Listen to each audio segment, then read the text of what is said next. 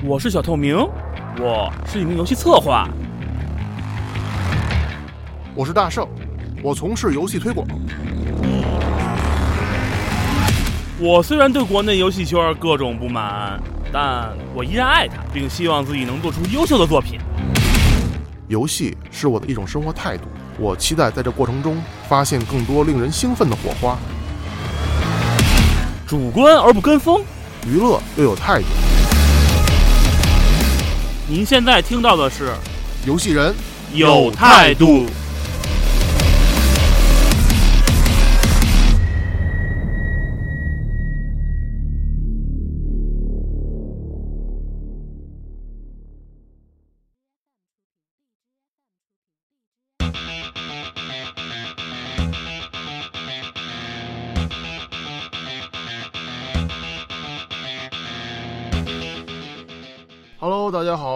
收听呃这一期的嗨歌大巴专题类节目。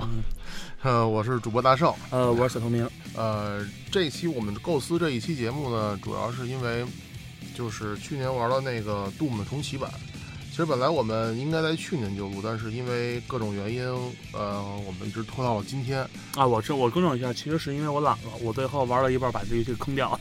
对，到今天为止，就是说还是非常想跟大家来聊一下这个 Doom 的这个重启版。嗯，而且我们也算是给这个嗨歌大巴做一种新的广播类型，就是模式模式安利，一边安利游戏，一边给大家去讲一下我们理解这个游戏为什么好玩。从一个游戏的呃爱好者及从业游戏行业从业者的方向。当然，这个东西是这些东西是比较主观的东西，不代表一个很客观的一个判断啊。没错，嗯，然后从我们自己这个平时的工作这经验还有视角上，也分析出来我们喜欢这款游戏，嗯，到底是喜欢它哪一点？然后我觉得是在我们可能工作生活之中，或者说我们工作之中会特别去关注的一些东西。对。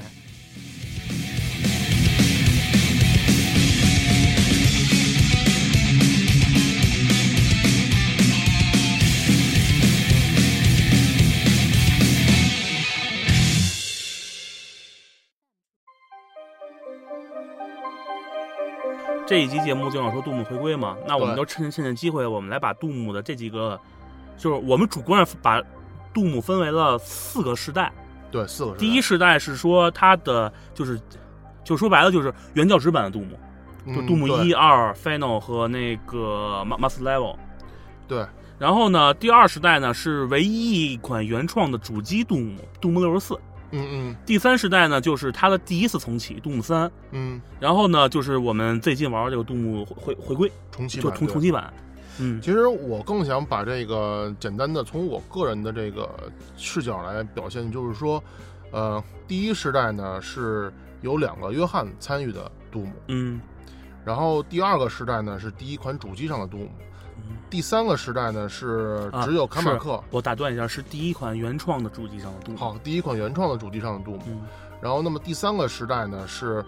呃，由卡马克开启了这个硬件杀手时代的杜姆。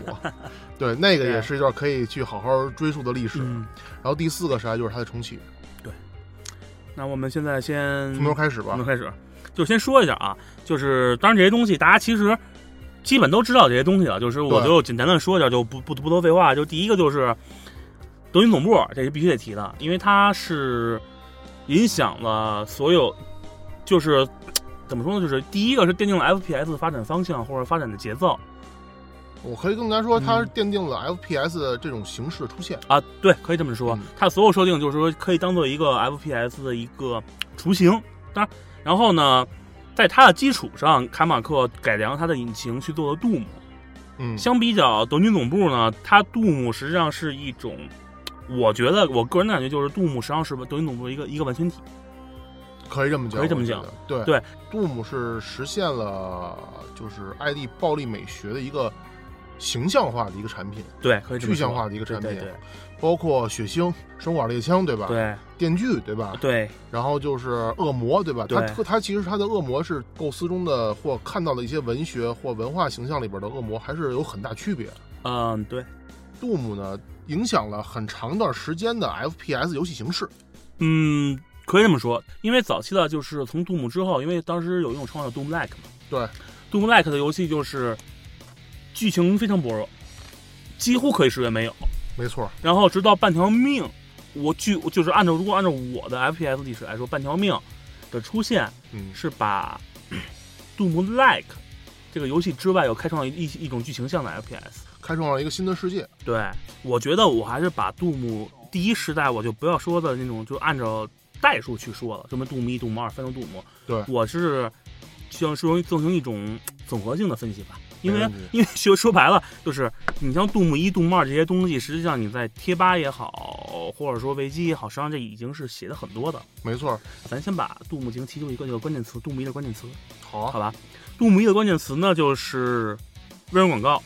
微软广告对，呃，这个操作。操作，还有这这这这这这这有点这有点这有点粗口，这有点儿就是啊 BFG 剧 BFG 是一方面，还有一个剧情对于游戏就是 A 片中的剧情，就是 A 片中的故事，你不会在意的。就是嗯。在于 ID 的呃制作者来讲，对。呃，游戏剧情对于 FPS 游戏来说如同鸡蛋。对对对对，然后还有最重要一个，也算是老第一时代 dom 的一个代表性的东西，就是 dom 盖，dom 盖啊，人头，对人头。嗯，那么我们先就先简单说一下广广告，就是，呃，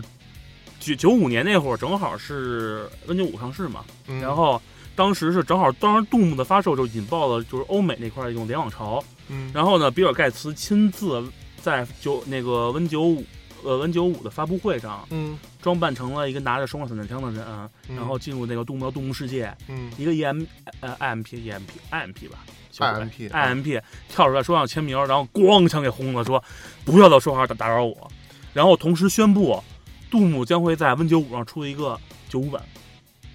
这个是一个非常重要的事儿，因为。呃，九五 Win Windows 九五当时主打就是联网嘛，对对对。然后 Doom 呢又是少数的可以 IPX 联网和 TCP/IP 联网的一种游戏，对对对，而且它非常火爆，所以而且还有一点就是说，比尔盖茨非常欣赏那个卡马克，当然卡马克可能不像像比尔盖茨，因为卡马克这 种对，它是一种纯的那个极客精神。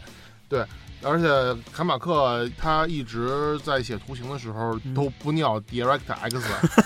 这 是后话了。这后话我们就不说了。然后第二个呢，我来说下操作。操作是这样的，就是我们可能一直以为说鼠标键键鼠操作是在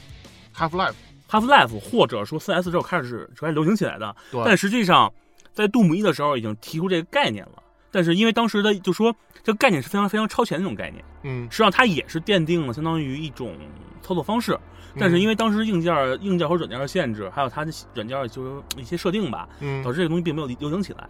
而这个推荐鼠标操作呢，在我翻到的资料是在杜牧二，啊，不是杜牧一，杜牧一啊，杜牧好像杜牧一的嗯日本的一个版本里头，那是游游戏手游戏手册上嗯，写了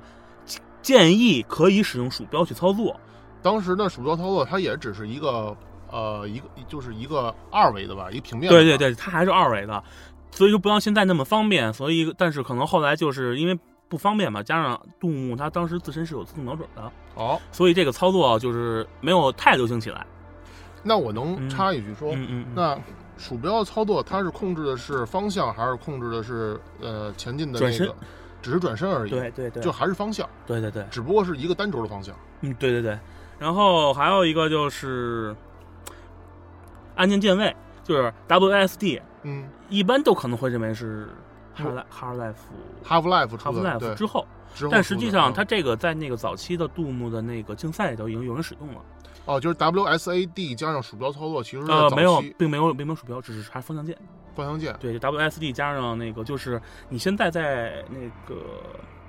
Steam 上买的杜牧，嗯你下载它有两个操作方式，一种 Classic，一种是现在操作方式。嗯，现在操现在操作方式呢，就是 WSD 加上方向键，方向键管方向，哦就左右，然后 WSD 前进后退平移，哦，然后你要你的左手去可以够 Ctrl，呃，然后大拇指可以敲空格，就是我玩起来的时候是非常非常舒服的。就是我感觉就是那个那个那种舒服的，能让我能让我非常灵活。哈哈哈，这个这个听起来还真的是一种。其实其实你这么想，如嗯果是 WSAD 控制方向，呃，控控制那个前进的这个呃步伐，然后、嗯呃上下左右控制你的视角的话，对，其实应该说就跟那个现在的那个手柄一样。你对它是跟双双轴模拟手柄是很类似的。对对对，但是就是因为现在的游戏可能更多要求精确操作，不像 Doom 那会儿就是一个大方向，以后它会自动追追踪追踪轨迹。对对吧？然后这个东西是怎么来的呢？这东西 WSD 这个就是当时 Doom 有很多比赛，嗯就是大家是为了用那个用那个切换切换枪方便，嗯，因为实际上在 Doom 里面常用的枪是双管双管 Rocket 那个火火箭筒和啊 Rocket 和 BFG，然后呢这个是三五七，按照编号三五七，你要是用这个右边方向呢，你左边控制开枪，你还手去够，哎够那什么？那有没有一种可能说，呃，我通过小键盘来控制？嗯，这个我没有看到相关资料。不过你说的这个时候，嗯我想插一句，就是我嗯。曾经在 PC 上玩《战地风云二》的时候，啊它那个操控飞机的方式就是这种类似，啊，现现在也是，现在也是吗？好吧，虽虽然照样是那个天天往往往地上追，行，那我们继续。然后呢，就是 WSD 呢，在竞赛当中虽然有人使用，但是还有有一种可能是，可能是会比较流行的方法是往右边搁键，往右边一个键是 R R S F W，反正就是以以 R 为上，然后下完了再往下面三个键作为方向键。嗯这改的原因是因为，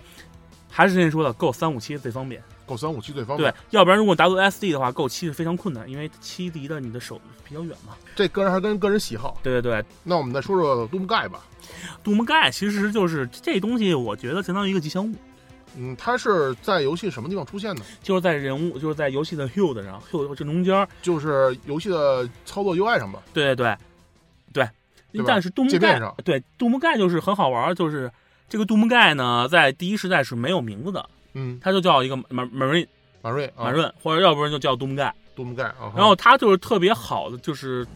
从体验上它特别好，就是它会很及时的对你的的环境进行反馈。啊，我记得当时是有，如果你中枪了，对你就会流血，中枪了，你就你不知道中枪的时候，你开始你的脸就会咬牙，就是你开枪的时候咬牙疼。对，就感觉会疼一下。对，然后你要是你要是进那个毒毒水以后，你看那眼睛啊啊一下叫，然后还有那个就你死以后就看见那个就满头血，啊，那种感觉特别血腥、对，特别特别的那种恶趣味。呃也恶趣味一个方面，但是我觉得从现在来讲，嗯，这个这个设计是非常适合一种快节奏游戏的体验的，就是我能很快从 HUD 上获取我知道信息，而且还是非常一目了然。就是说，你不会说你看他那儿那儿那个表情扭成一样，痛苦的要死，你以为哎我吃血包，不会这么认为的。嗯说但凡正但凡正常点人不会这么认为的。好吧。然后我记得当时有这么几种情情况，一个就是说，你开枪的时候，你会，嗯。比如说你刚拿到一个非常厉害的武器，嗯，然后你会就是特阴险的一笑，对对对，那个那那那一笑特让我特让我着迷，特喜欢那种感觉，老就是回来了。对对对对，就老红黄灯回来了。还有呢，就是说你受中弹的时候，你会疼，对对会咬牙切齿，然后如果受重伤之后呢，就会变得就会要濒死状态。，对对对，而且特别当你是你的，你就看你就看已经已经是满头满头冒血那会儿，嗯，我你看到急救包，你会感觉跟跟见到那个见到亲人一样，而且当时他那他那个满头冒血的状态，还会让嗯。你感觉那种，我操，不行，我得好好躲了，就给我用用用一种暗，相当于暗示，对有一种紧张，就是说一种沉呃，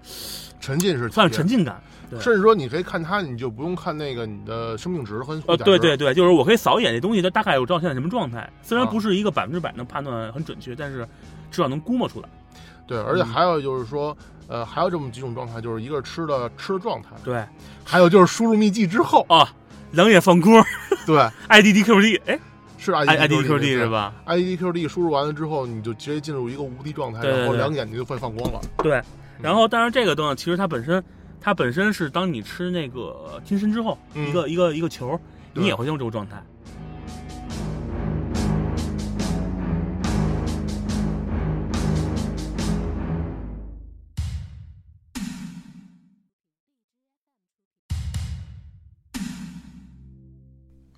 然后就是这里面还得说一个，就是一个奶粉座，奶粉座啊，就很就是这个奶粉座很好很好玩，就是当时，呃，杜牧出来以后，不是可以自己自己做地图嘛？这个好像也是 ID 的一个特色，就是对玩家做 MOD，后来也是被保留下来了。对对对，而且就说就是我很，我就说我觉得 ID 这个方式是很好的，就是如果不是他的这种对于 MOD 一种很很开放态度，，对开放态度。然后就不会有现在很多玩家制制作那个自己强化老杜牧的画面，对，就是对对对对于那个最出名的 GZ Z 杜牧，啊就是把他的呃游戏支持了 OpenGL，哦。是现在的 OpenGL。Butcher Butcher Butcher Butcher 杜牧，啊，就是血腥版杜牧我玩 Butcher 杜牧玩的非常爽，就是我觉得这东西是这东西是真正继继承了杜牧的暴力美学，就是那种他的武器的实力还是非常真实的，嗯就是你好比你在那个杜牧里面拿手脚枪可能崩两三四枪才死人，嗯他里面可能蹦枪崩头的话头掉，然后对然后对面就死了，然后你还可以用那种脚踹什么的，说有很多 以前杜牧没有的东西，但是很有创意，又又符合这个游戏。啊，这是我就一个所以算是后来我就是当我开始玩玩这些 mod 的时候，一个很大的惊喜。啊，嗯玩家其实也是有很多奇思妙想，对对对，这东西我们先按下不说，我们继续说那个 Master Doom。嗯 Master Doom 是怎么回事呢？是当时因为很多了嘛，嗯然后艾迪不思进取的嗯选择了一批图，啊然后呢打成了光盘啊开始卖。啊，等于说呃，ID 可能就是买断了一些玩家制作的一些 mod 嗯或者一些地图，对然后打包再进行合集嘛，对对对，而且它之后不还有一个叫 Final Doom 吗？就是、嗯呃。那个国内叫《空气毁灭战士》，这个还被还被引进了。我印象中这是这是应该国内啊第一款引进的毁灭战士。哦，第一当时是电子工业出版社，嚯，我记得很清楚，因为我买了这张盘。好吧，然后呢，这个呢实际上是怎么着？是这个冥王计划跟 TNT 嘛，嗯，他们两个都是 MOD 社区我的制作出来的一系列图，嗯而且我忘了是 TNT 还是那个冥王计划了啊。嗯就是一开始本来说是免费发布的，嗯。然后呢被 ID 买断以后，嗯。嗯，这这不肯定不能发布了。对，然后那个这个地图作者还被人被人骂骂了一顿够。就是因为本来说好的东西突然被收完了就不发布了，但是我记得好像这个作者后来补偿一套《冥王计划二》，哦，但我我不确定，因为这东西我也是后来我才看的，嗯嗯。因为这东西我好像是因为我是在杜牧贴吧还是哪儿有一个叫《冥王计划二》的这个一个分区不是分区，不是分区，是一个帖子，啊。然后我大概看了一眼，我没细看，然后他里面好像就就就提到这东西是后来作者补偿的。啊。也可能是没有补偿，这这这东西是我并不记得太，我记得不并不是太清了这个东西，反正就是唯一可以肯百分之肯定就是这个这这俩里面有一个这个应该是冥王计划，嗯。原先是说免费发布的，嗯。然后被杜牧是被那个 ID 收了，然后被、嗯。变成一个商业化作品了。其实，呃，说到这个杜牧啊，嗯其实咱们刚才已经说到了杜牧一、杜牧二，嗯还有 Final Doom。其实我觉得你有一点不能够忽略，就是说，在 Doom 这个关卡设计里边，嗯那个约翰罗梅罗的一个参与，我觉得应该是这个还是非常有有重要意义的。对，的确是他的他的设计，实际上我觉得是非常奇思妙想。你能从你这个工作，你像你作为游戏策划来说，你能从你这工作，呃，稍微的讲一讲你怎么看待这个 Doom 的关卡设计吗？嗯，可以。那就这样吧，就是我，那我就是把那个杜牧三之前的版本，嗯，包括杜牧六十四，对，从以我的从我一个策划的视角当视角来分析。当然，这个东西很有有一有一个问题，就是因为是很主观的东西，所以可能对，可能不对。因为毕竟嗯我不是罗梅罗，对如果我罗梅洛的话，我就很牛逼了。嗯 嗯，就是我们现在说的是第一第一时代杜牧，就是它的我我们定义的第一时代杜牧呢，是指老杜牧，嗯原教旨版的杜牧，嗯，只是杜牧三之前，嗯但是不包括杜牧六十四。不包括杜牧六十四。对，，因为杜牧六十四，我觉得是一个比较应该是可以拿出来单说的一个东西。好的虽然这个游戏我我我是后来玩的是在是补的，也是那个 Butcher 啊，Butcher 啊 Butcher 杜牧他们单独给 PC 版移植了一个，相当于给哦重新就是把 P 那个六十四的关卡 copy 了一个 copy 了一份。明白了，然后我这会儿才有幸接触到这个游戏，可以，而且这个游戏因为它这个是外包的嘛，所以它并不是那种，只能说继承了杜牧的魂，但是跟杜牧有点不一样。就是有杜牧，呃，外皮的一种不同的一种收产。嗯，不是，是继承了杜牧的一些理念，但是跟哦杜牧有点、有点差别。行，因为那个东西我只我玩了大概有一两关，嗯但是我就说，但是我我后面会跟大家讲一下，大概我觉得哪块不同，好的，好吧？然后就是我们先说第一世代杜牧，就是杜牧的关卡就是那种比较线性的，线性的，就是说一本道。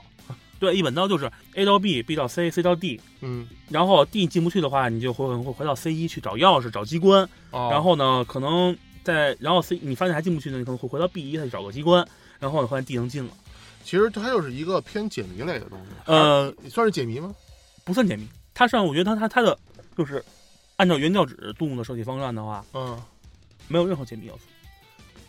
但是你去找这些地方，不是也找吗？但是非常简单，就是你可能会一眼就哦看，就是说可能相对来说你会比起一些秘密 secret 来说，啊，它可能会比较简单的可以看到，不会说让你让你抓耳挠一目了然对，不让抓耳挠腮去想这东西我怎么去解。明白了。就是他们的设计理念就是相当于我主就相当于现在跟现在的网游类似，就主线我不会卡你，明白了。然后呢，我可能会在其他地方设置一些优厚的奖励，我去吸引你去探索，就像那个 secret，嗯，嗯因为嗯 secret 其实上我觉得是一个杜牧，呃，开创的，或者说，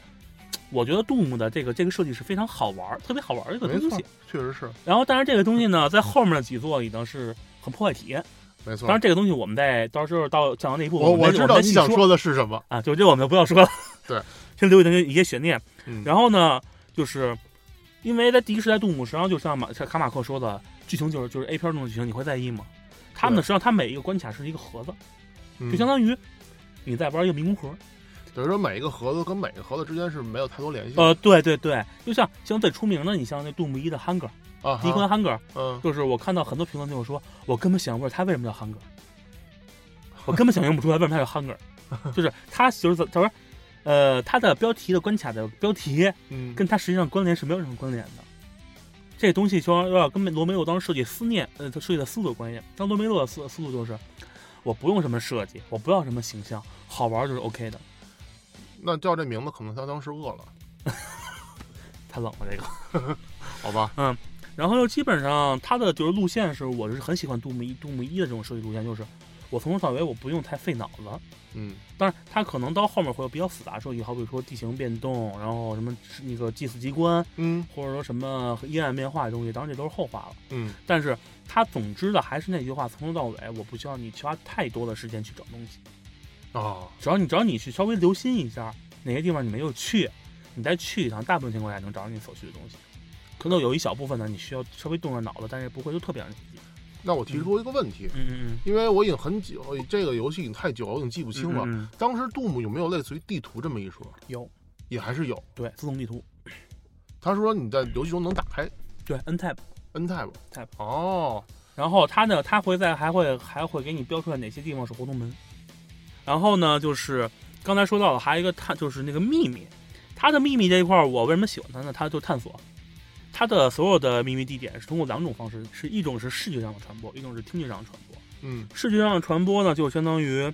我可能看到一一个怪物站在一个非常奇怪的位置，嗯嗯，然后呢，也可能有一个怪物呢站在了一个一个让我觉得我可能上不去的位置，或者说有一个、有一个奇对对有一奇怪的物品，有一个物，我很可能通过通过某个窗口嗯看，，哎那边有一个宝箱，啊不是不是宝箱，他妈宝箱去。类类似的吧？对，就什么药箱啦、装甲啦、嗯嗯嗯武器之类的，它会吸引你，让你过去。对，就看我看那个东西会吸引我一下，但是我可能看到这个东西，但是我不知道怎么过去。对，你得然后找路。我可能会为了为了这东西，然后我就去挨个去找方法。完整的说就是探索、嗯，杀怪、杀怪、收集补给，收集补给，然后再再循环。就是它实际上就这么这这三个，我觉得是构成了杜牧的一个核心要素。嗯，可能也是构成未来很多 Doom like 的一个游戏。对，对对，可以可以这么说。嗯然后呢，就是还有一个呢，就是声音的部分。声音部分就是你可能会就是在某个摁某个东西的时候，你会听见一个人开门声或门关闭的声。哦，但是这会儿你可能就是你会本能去寻找，嗯嗯，但是你会发现没有。嗯然后你可能可能在就走走过某个台阶的时候，嗯，你会听见腾儿一个门声的声音。但是提示你它就相当于这就相当于一个提示了。但是这会儿有个问题就是你可能看不见，哦你，根本看不见在哪儿。然后你可能会在这个台阶这儿，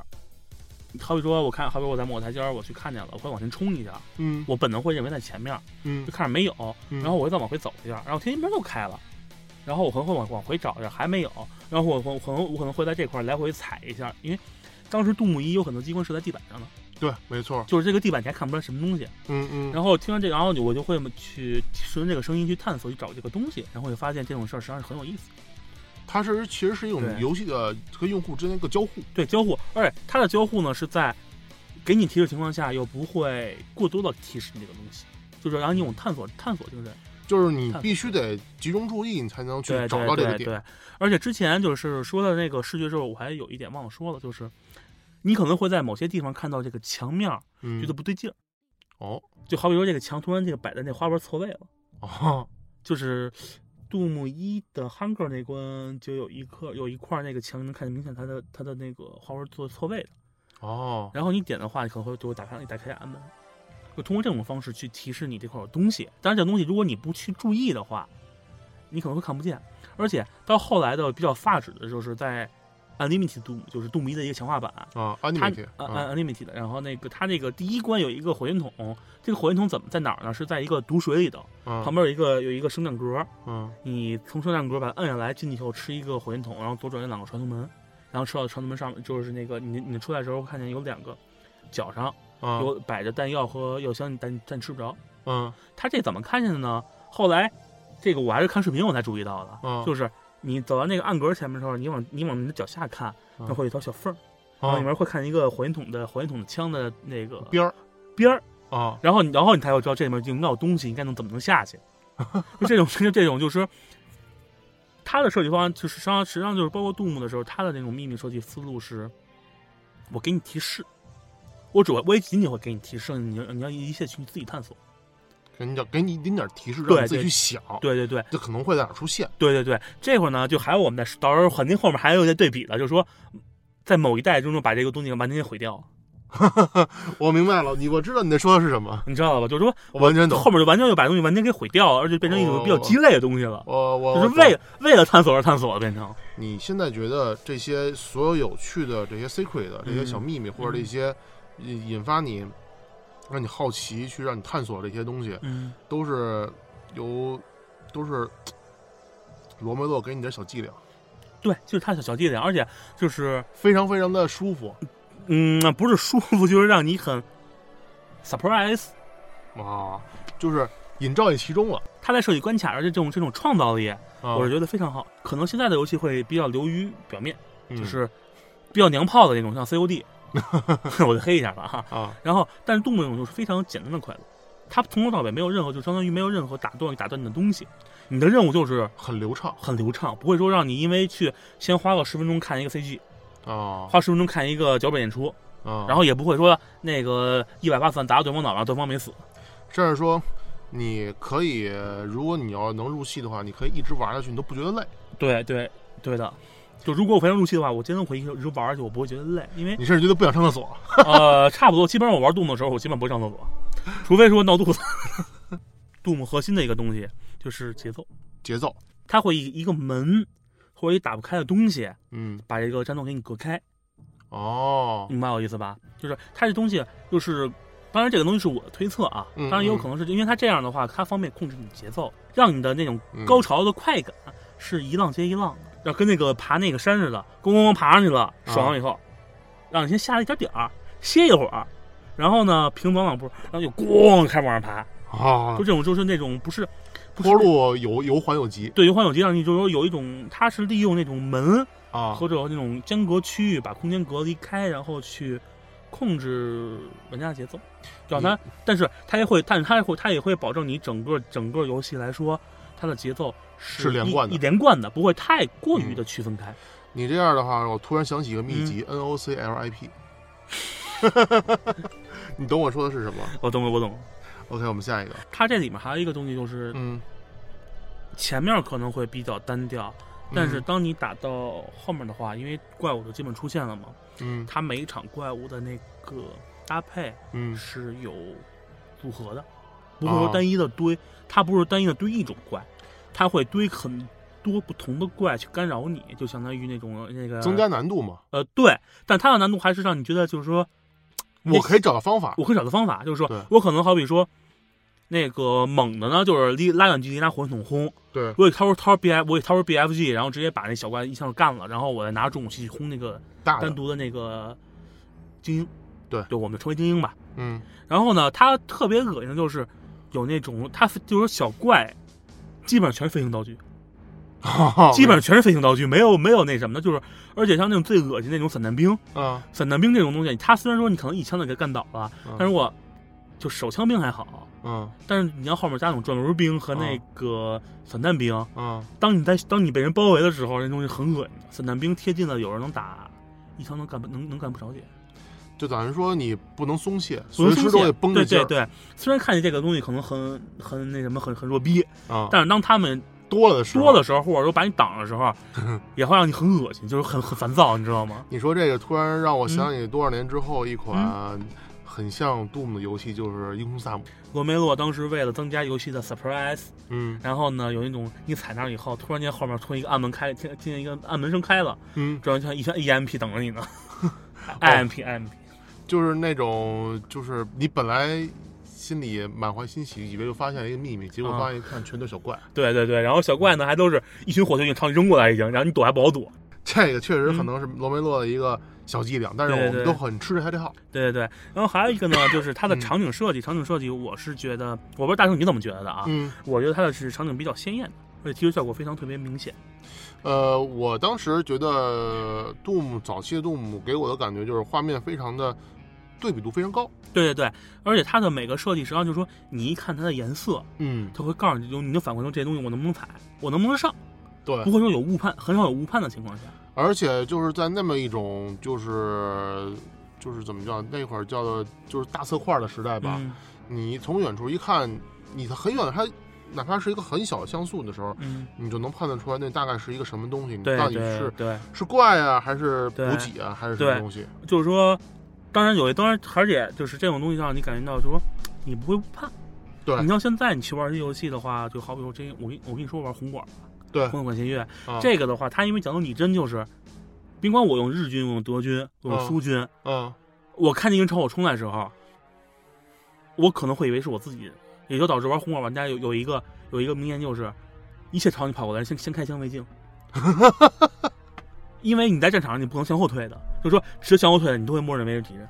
哦，因为有些时候你军服很相近，颜色好像很相近嘛，然后你对看不出来。对。但是在杜牧就没有，杜牧就说你一看这东西，我知道这东西是不是我是不是该打。可是，在我们的认知里边，Doom 的游戏范畴就是看见一切 Doom 都可以打。对，它就是，它就关键它是，其实它其实这样的话，但是它的因为它的颜色比较鲜艳，就是说你能识别出来哪些东西，就是相当于能告知你哪些东西，好比说是你要打的目标，啊。或者去找的目标，就包括它的药箱，你从老远以后，你就是出出，当然不，你要是那个鲜红的十字，嗯嗯，你从很远你能看出这个东西叫药箱，你可能就就狂奔狂奔而去，对，在特别特别而且就说到药箱，我再说一想起他，就是在后来的 PSN 版和 BFG 版啊。嗯。药箱的十字换成了药丸儿，应该是跟某些地区的这个经历有关系。这种它会很还有很鲜明，包括对。当你可能卡关的时候，嗯。你看那块儿有什么通道或者什么，你以为其实这块儿可以走，但是就很多其他游戏可能就是说你卡关的时候，嗯。你说哎这边有一条小道，我不知道能不能走，我想走一走，结果啪一踩那块儿是空的，然后你就空下去了。空气墙或者空气墙，对，对。但是 Doom 呢完全不会，对。我告诉你这块儿你想都别想，对，就是这儿就是能走，你不要想别的地方。这只能说关卡设计还是设计的非常巧妙。，对，就是它是一切都是保证的一种 sample，嗯，所有工，其实它的关卡设计是非常直接，不会让你有太多的负担，不会让你花太多的时间去去想去反应、去考虑东西，你就就相当于早期设计的那种是，把你的一切集中在玩儿上，哦。就是你的你的任务就是玩儿，嗯。什么剧情什么去你妈的。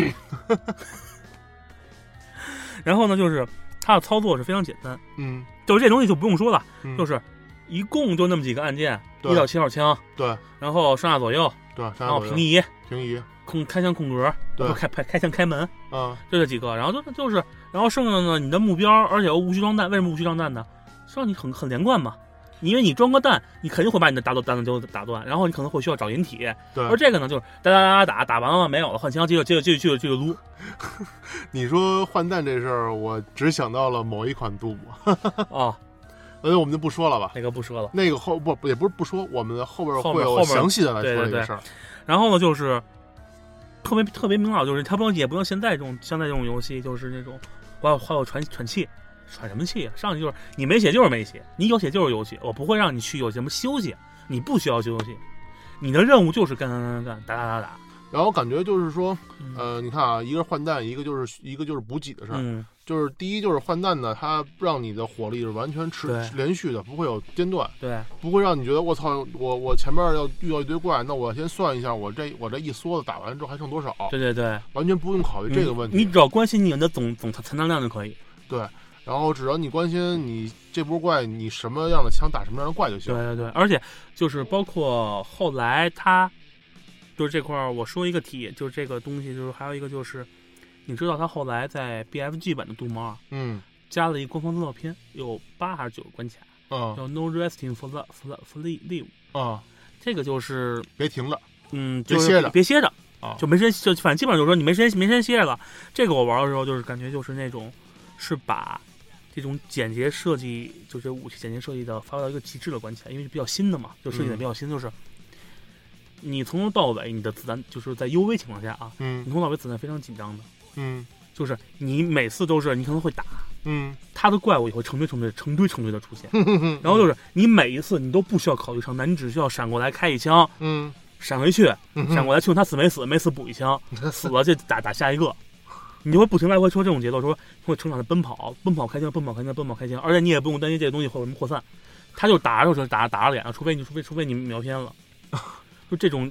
节奏，就是那个的节奏是非常非常快的。那不感觉就是一个僵尸模式吗？嗯，对，但是它比僵尸模式好在就是它的压力来自于怪物的攻击方式多种多样，哦，就是不要因为僵尸模式可能会相对来说它攻击比较单一，呃相对来而言。行行，然后呢？然后它的就是因为怪物多种多样，导致的就是这种给你带来的压力。当然，这东西应该是跟在操作是没有关系的，就是咱嗯是扩展说一下。我一直觉得就是它这种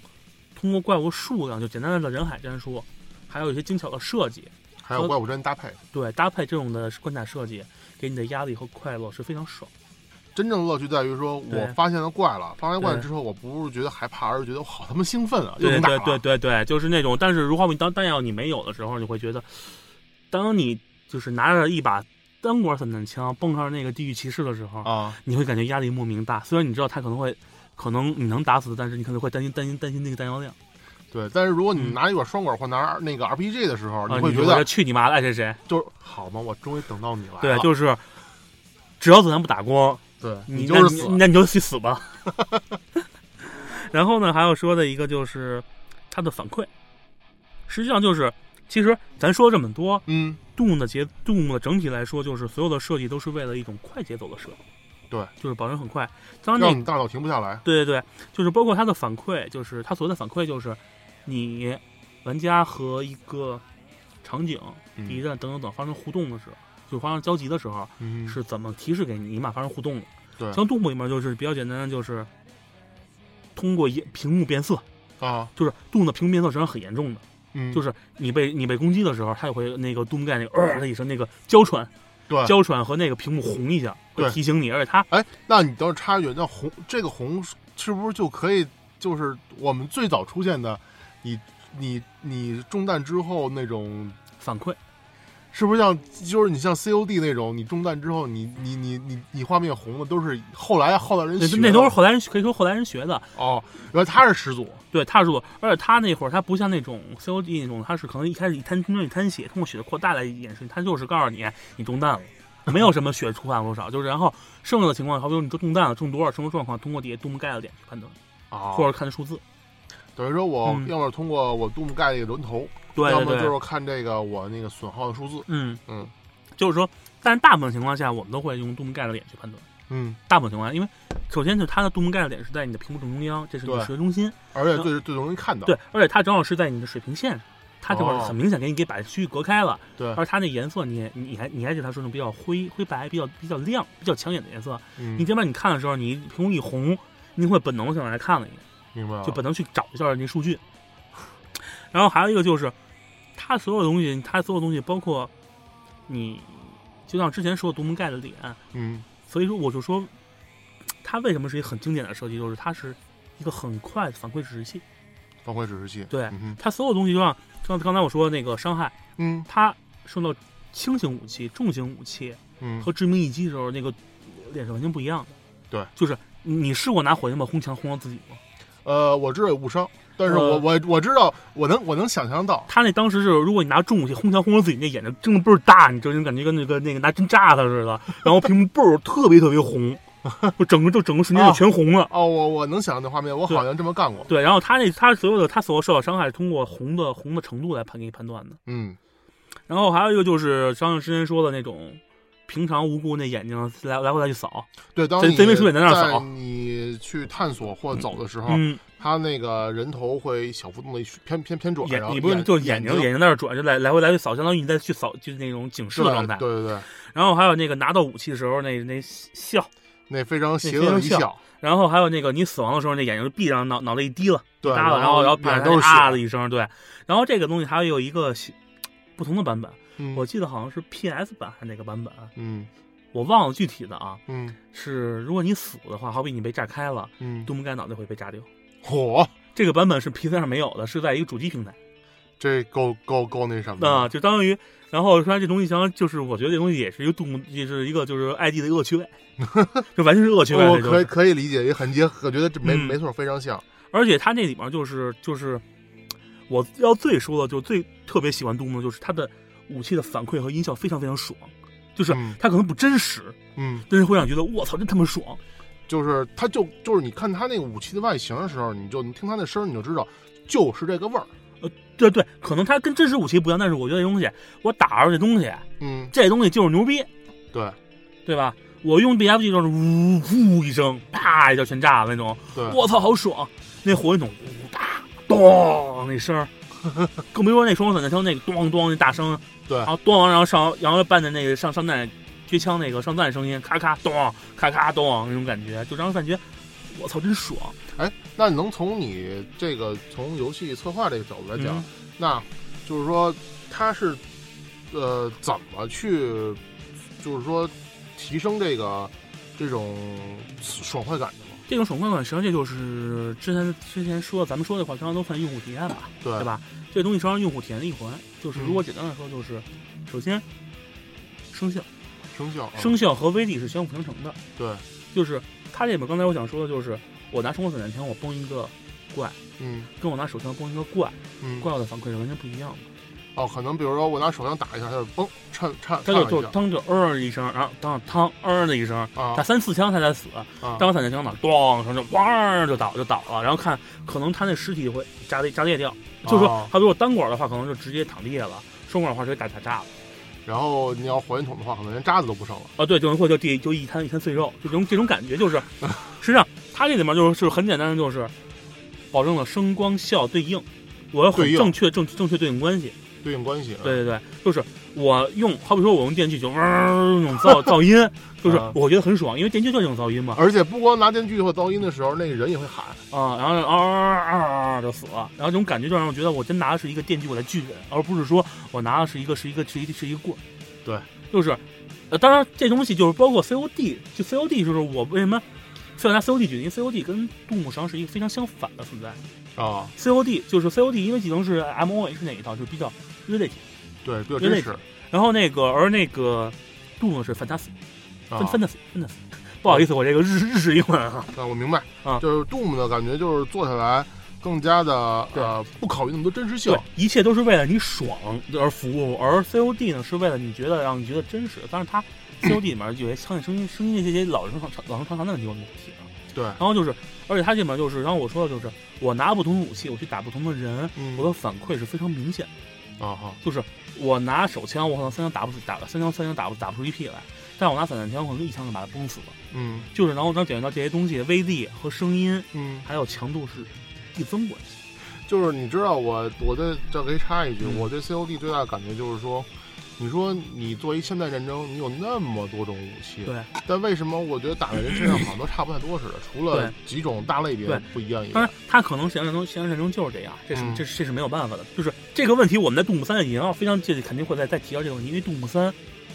杜牧三就是一奇葩，杜牧三是一个很奇葩的一个东西。对就是它虽然有老杜牧的影子，但是它是为了适应市场去做一些妥协，然后这妥协结合到最后一块儿，就变成这现在想起来这个游戏非常奇葩的设定，明白？很很奇怪。那么我们是不是可以这么讲？当你立项从一开始立项的时候，你就需要有很鲜明的东西。如果 你这个品牌，比如说，嗯，我我想想怎么跟你讲呢？就是说，你看肯德基嗯，就是卖鸡肉的为主对，那麦当劳就是卖牛肉为主。假如说啊，嗯 嗯那假如有一天肯德基卖的巨无霸，那嗯肯定就不是那味儿了。呃，对，因为是这样，就相当于我们在立，就是我扩展一些，包括职业的东西，都是嗯，我在 我们在立项的时候，首先我们群的时候，我要给谁玩，对这是必须的，我去我们客户群。受众。然后第二点，我要想一下我们这个游戏的卖点是什么。特点，嗯，对，你能动物卖点就是快节奏、爽、干。对那么我们一切设计都围绕它去设计，相当于我这个这个这个卖点上就是一就是一种子，嗯你把种子播下去，嗯，才能长成树。对如果你那种子当时你就播错了，好比说我，但是但是这东西就是多了我就不说了，还有一个就是应该是那个卖点和用户群是必须要重叠的，否则的话，否则的话这游戏肯定卖卖卖不出去。这这东西就是这东西就是我们以后如果卖错给卖卖卖卖错人了。对，如果有机会的话，我们可以对这个就是再深入了解再深入再深入了解这东西。对，然后呢，继续说，剧情就是谁他妈给你勇气谈谈剧情这问题了？谁他妈给了你勇气？其实其实呃其实是这样，我就是我从我的角度来讲，我我第一次玩 Doom 的时候，玩 Doom 一 Doom 二的时候，就是我感觉嗯，这个剧情在当时来看嗯。一点都不老套，非常新颖。首先，你看那个那个时代是嗯，九九几年，九一九二，没有九三九四差不多九三九四应该九三九四年，那会儿，Doom 它表现是一个什么？嗯咱咱咱可以来盘点一下啊，嗯嗯科幻片儿，科幻有有嗯，有吧一？呃对对那火星对吧？对，然后恶魔、宗教怪物、对宗教宗教对吧？然后就是杀戮、血腥这些东西。但是就是说，相对而言，他的故事就是非常流水账，就是告诉你，我这个章节，我们嗯我们要什么什么设计，嗯你你你的任务是什么，嗯，然后就没了。对就是我告诉你，他就像杜牧一的，我记得很清嘛，杜牧一的，就是都没有剧剧情描述，就是你就是火火卫的什么那个实验失败了，嗯，你是唯一活的海军陆战队员，你的任务就是杀出去。对，嗯但是现在我们我们我们现在这么来看，如果把这个东西推到当时，嗯，这个设定其实非常非常超前。，对对对，啊那个非常超前。比如说，当时就拿这个嗯那会儿年代，我们拿影视来说，啊火星的片子嗯，有有就那么几个，比如说讲外形的有有异有异形，对吧？嗯嗯还有那阿诺德施瓦辛格演那个《全面回忆》，对吧？嗯啊，还有终结者，呃，终结终结者终结者都都不算不算都不算了，啊就说这么几个。当时嗯就是你能拿外太空作为这个当时那个那个年代的这个嗯影视作品都不太多，对这是第一。第二呢，你打恶魔，一下让我当时特别想起来，就是一个非常有名的 B 级片，就是那个呃呃鬼玩人，我不知道你看没看过。我应该是有这些印象，但是啊并不是特别印。那里边我跟你说几个特别嗯经典的要素，主人公嗯拿着生活散弹枪崩那些僵尸，嗯，然后拿电锯，嗯其实特别美式。其实说白了就是。，Doom 就是一个二一个 B 级片的风格，对，Doom 其实就是一个特别 B 级片的风格，它真正的就是。因为 B 级片，B 级片其实跟 Doom 最大的一个类同就是说，嗯它卖的就是爽快，嗯让你看下来它没有任何内涵，让你觉得就爽。嗯，的确，你要这么说，的确是没有问题的。嗯而且就是说到这个 B 级片儿，就是说到就是杜牧的音乐嗯是一个非常精彩的东西。就是一，我现在我只说一跟二啊，三跟四这是另外这是另外一个呃三跟四那会儿我来阐述就可以了。就是它是全程的是那种，因为我之前我给大圣我特地找了一个歌单，嗯它那面是杜牧的原版，就是杜牧一，就是杜牧第一时代杜牧用的那些音乐的原版，嗯那个算是硬核，呃这样吧我我简单说聊两句，就是杜牧呢，呃，因为这个我我看了，我很多年前看了这个嗯《杜牧启示录》这本书，嗯嗯嗯。里面就是讲到这个，因为那个年代嘛，八十年代、嗯九十年代是美国金属乐非常非常啊，美国金属乐跟摇滚乐非常发达的那个年嗯。代。然后当时 Doom 呢，就是用了很多一些摇滚乐甚至金属乐队里边的一些旋律，嗯。比如说用了 AC/DC，用了 Slayer，、用了 Metallica 这些、嗯一些曲子里边的一些 riff、一些一些段落或者一些旋律，作为他们关卡的那个 BGM 的一些主旋律，然后变成了那种呃怎么讲叫八位的吗？呃 MIDI，？MIDI 对吧？MIDI 对，但是但是在那个时代来说，听这些东西都觉得会特别的爽，而且而且我就这么跟你讲。我觉得嗯这一类音乐特别的适合像 Doom 这种快节奏的对这种游戏，为什么呢？嗯第一，这种应该算是他们用的都是全都是重金属，嗯而且这种重金属的分类还都是速，就是呃 thrash metal，就是、嗯呃鞭挞金属。这类音乐的特点就是 BPM 就是呃，速度特别快。就是说白了，就是哦，当然我不是一个音乐这方面专家啊，我说嗯我感觉就是节奏，就是节奏感非常非常强烈，而且让你听着能感觉到，就就是你一听就把节奏立马那个气氛立马吊吊起来。呃，不光是说节奏强烈，嗯或者说，呃，我只能这么跟你讲，嗯这个音乐只能配上 Doom，或者这个 Doom 只能用这种音乐。为什么？因为这俩是一种相辅相成的。因为这种音乐平均都是二百二十起的 BPM 的话，嗯配合你 Doom 那种开枪那种节奏嗯是正好吻合的。你但凡你换一种其他的节奏音乐，你根本对不上。嗯，所以说这东西你要是直接总结来讲，就是在那个年代的这个音乐，推成了杜牧，或者说那个这个这个时代的杜牧去适配适配这种音乐。如果他们俩他那个年代嗯是催生了两种产物的相辅相成。对，就是说，如果你们拿现在来说，像 COD 这种娘炮的游戏，它就只能是配那种大片级的风格，而不是而不是对杜牧那种 B 级片的风格嗯，这，B 级片的音，B 级片的那种那种风格音乐。对，如果按照影视来讲的话，确实可以这么去理解。对当然，我就是因为我本质还是个 COD 黑啊，啊对，但是就是因为我个人是非嗯常喜欢音乐，而且我又是一个非常的喜欢摇滚跟重金属音乐的一个人，所以我在听到 Doom 的时候，我就会觉得，呃，就是让我觉得这就是我心中的一个特别完美的。完美的一个作品。嗯，这也是我就是说，这也就是我为什么对于第一时代杜牧印象非常非常深刻，嗯特别 Hunger 就第一一嗯 E 一 M 一那张嗯那张音乐到后来我的印象都非常深刻，而且太出名了。呃就是 EM 一对就是而且它的那种就网上 remix 是最多的，对就是基本上就当时你开，就是你点完 New Game，然后选择 Episode 一，就是 The Need of 就是深陷泥潭，嗯。然后选完难度，选完 UV，然后屏幕跟那个油画油血是应该雪滑下来以后，然后音乐同时响起来了，嗯。然后就看着，然后你就开始进去以后，嗯。那嗯种感觉到现在我都忘不了，就那种非常，就一下，我操，这游戏牛逼！就像它那个音乐，因为本当时它那起来是就燃，就说那个整个，因为像你说它那 BPM 比较高，就节奏比较快，对，然后当时节奏的时候把你的气氛给烘托起来了，然后嗯然后你在不停中一通当中，你就会看见小怪，然后你就给他给他们比上，看见哦躺在地上了，就那种感觉就是我我到现在我都无法忘忘。呃，不过说到音乐的话，那个后面的 Doom 四音乐，我会特意的来好好聊一聊这个。嗯，当然这个音乐有特大胜了，因为我并不是这种专业的。嗯，然后呢，这里我们再简单的说一下，呃，行，说一下那个杜牧六十四吧。这块儿说句实话，我其实没有怎么聊杜牧六十四，也是听你聊过。我想正好跟你这块儿听你聊一聊。杜牧六十四呢是一个比较独特的一款游戏，因为这个游戏嗯实际上并不是 ID 本家开发的，这个 Midway，Midway，对，哎，能简单说说这就是在哪一平台上上的吗？这个就是在就是唯一一个在任系主机上的，或者说整个主机界唯一一的一款原创的杜牧，而且没有任何官方渠道移植到 PC 上，或者没有任何官方渠道移植到其他平台上。而且这个游戏还出在了老任的主机，因为老任是对非常反反对这种暴力游戏的。对。但是这个游戏在美国，我记得日版也发卖了，嗯，可以就可我觉得该可以说明这个动物的这种文化文化的影响对，还是很大的传。播的太远了。对而且这个游戏呢，就是应该说它是唯一有一个所谓的有一个片头的。嗯这个片头呢，一开始我大致讲说就是一群那个马瑞杜牧盖嗯跟那帮恶魔在在激战，嗯然后你他会在视角会在这儿进行穿梭。嗯一开始你觉得说觉得是一城市，但嗯，慢慢慢慢都是拉远看是发现是他们是在一个动物的那个盒子里。渡过那个标哦目标打以后哦递出来，啪贴上一炮，杜牧。然后你看这东西，就就觉得就是那种用我明白。胜那个不是 OP，但又胜似 OP 的这么一个东西来阐述这个东西。然后我觉得这个设计是很牛逼的。然后这个特别好玩，就是当那个，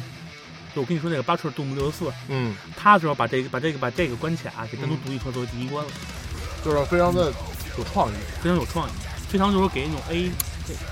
没想到，没想到，我真没想到，我就我真没想到，我第一次就是说排除一杜姆三这种，嗯，就是臭口粉国小不又又又又臭长剧情之外，嗯它是我第一看到能给我一种就是用最简最短的时间去完成了一个老，就很他的印象特别深刻，而且还很符合了很符合杜牧那种感觉。就是杜牧六十四呢，因为我也是简单的玩一玩，就是因为我不太喜欢杜牧四那种风格，它是比较阴暗。嗯就是你你你就是你发觉老杜牧的游戏设计实际上是比较明亮的，相对来说会比较明亮一些。对，因为毕竟火星嘛。对，而且就包括到地狱的时候也不会那么阴暗，嗯会让你嗯看出什么都看不见。但是杜牧六十四呢，它是会比较设计的风格比较阴，地图设计风格比较阴暗，比较暗。比较暗。对 然后就是这大家就是跟杜牧三差不多，哦，我明白我的，我刚才就想说这句话。跟杜牧三差不多。当嗯杜牧三我们之后再说，杜牧三是必须得必须得说一说，不说不快必，必须得黑一黑，必须得黑一黑的。啊！对，然后就是它那里面实际上整体来说是一本道，还是一本道，嗯就没有太多变化。但是就是我玩老杜牧，嗯我玩官方这种杜牧，而且就是虽然我玩是那个那个那什么，就 B 杜牧吧，我们叫嗯 B 杜牧。B 杜牧它是一个玩家意志，但它是非常尊重原一个原来关卡的，不会有任何变动。嗯然后有一个问题就是，我在第一关找一个钥匙卡，我足足找了找了五分钟，我没找着。哦后来我才我才知道这块有一开关，打开以后后面有一就会有一个暗门，暗门你得进去拿钥匙，而且关键中你还看不见，只能听声儿。这是六十四吗？这六十四。哦然后我还特地当时我为了确认一下原版，我就有有一个不那个不存在的网站上啊去看了一下这个视频，的确是这样设计的。然后但这样我就很不解，因为你像在老杜牧里面这种设计来说，是非常影响节奏的。对，而且它本身的设计来说，这块应该是有一个 secret point，嗯就是一个给你一个好比说弹药啦、嗯牛逼的武器啦、补给箱什么的，但他把钥匙卡放在这儿了。而这个开关的时候，我开始还摁了，但是当时我可能我是我我我是没可能没听见声或者怎么样，嗯我把东西直接略过。我在这我好像我在里面翻了好几遍，我都没找着。嗯 我觉得这种设计是非常反杜牧的。对反杜牧的设计。当然，嗯这东西可能也是我是一个臆断，因为我因为这东西我也只是粗那个那个粗略的玩了几关，嗯我觉得这个杜就是不太适合，就是跟我想的那种，因为我实际上是杜牧原那个原教旨党，我明白。就是就不说了啊，就是我是那个原原那个原教旨主义。嗯，当然，杜牧六十四给我感觉就是，的确是杜牧的味道，嗯但是有些地方设计的很奇怪，思路很思路设计的很奇怪，嗯不是说我跟我想的一个完全不一样。嗯就是这样。然后它这里面呢，实际上是有些东西改的，我不能说不好，嗯，但是比较奇怪，就像那个句子，嗯它里面双日句，不是单日句。咱们就是杜牧的那个原那个原版杜牧都是单日句，就对这种跟像歌数它那种双刃那种，就两两两刀那种那种切的剧。啊啊啊，然后呢，就是。嗯，就是练剧呗。嗯，不是练剧，练剧是还是单刃，它是两，就是在一个里面会有两个句子。我反正我觉得是很奇怪。好吧，六十四呢，普遍评价还是比较不错的。它虽然可能风格不太对，有些有些有些奇怪的地方不，太一样，对，但它还是保留了一些。保留杜牧的那种味道的。嗯然后呢，就是我再多说一句，就是这个杜牧六十四制作厂商 Midway 嗯后来制作了一个我个人很喜欢的五十一区。嗯嗯当然，这个五十一区呢，是不跟咱们不是不是没有关系，所以我不太聊。但是这个游戏当年我是在 PS 二 PS 二上玩嗯，通的唯一唯一一款 FPS。嚯，嗯，而它的有一设定也是很有意思的。如果有有机会的话，我们可以再说一些跟五五一区有关的东西，我可以们再。说。那我们今天也是，呃，怎么说呢？从我们自己的工作跟专业角度吧，嗯然后聊了很多关于杜牧起源的这些故事，然后可能里面有些东西呢，就是 说的也不正确很。不是很正确，或者说比较尽量保证客观情况下一种主观的看法。如果说大家到时候听到有问题呢，可以直接给我们反馈，然后我们也会改正去改正的。对，嗯，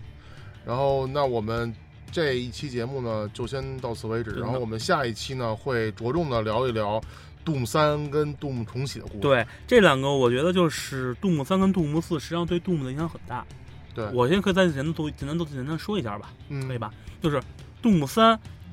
虽然说是时隔多年的东西，但它也是 ID 向世俗妥协的一个产物。产物。对，而杜牧四呢是完全了，因为杜牧四之前备赛有一个很被被砍掉的杜版本，啊，我这个我知道。啊，制作人的看法就是这他妈不是杜牧，这 COD，对，然后就果断砍掉了，然后会产生到现在这个，让我们大家就觉得非常爽。就是嗯所有的玩家玩，就是说所有的杜牧玩家玩完以后，可能会觉得这东西肯定会有会是有有有些瑕疵，有些嗯不好的地方，对，但是这他妈就是那个杜牧。呃，虽然它有各种各样的问题，但是一玩就是让我们觉得这个这个味味道是没有错的，就是它肯定这东西，我不是说不像杜牧三玩起来那么那么违和，明白。嗯其实其实我是想为下期简单的呃做一个预告吧，就是因为我个人觉得杜牧三它是第一款没有约翰罗梅罗参与的杜牧，而且没有说很难听。呃，而且原就是那个由卡马克，呃，主主要作为研发的。然后，其实我一直想去，我一直觉得在《ID Software》里边，两个约翰是就跟太极的阴阳一样，嗯，对，阴阳一样，因为就是两个人相互的制衡与制约，对，这样才能做出最好的产品。对，因为大家能看，大家会在下一期能听到，嗯，当没有了罗梅洛之后。杜姆三究竟是一个什么样的杜姆啊？当我们在为做这期节目时候，我们去回想的时候，我会发现这个杜姆三里面有很多很奇怪的，说不莫名其妙啊，对，莫名其妙，对，嗯，好吧，那我们今天就先到此为止，然后，呃，感谢大家收听，嗯，那么我们下期再见，下期再见吧，下一期我们就会把杜牧这个大概都阐述完了，可能还会有一些口胡的地方。好，行，谢谢大家，谢谢大家，再见。再见，嗯。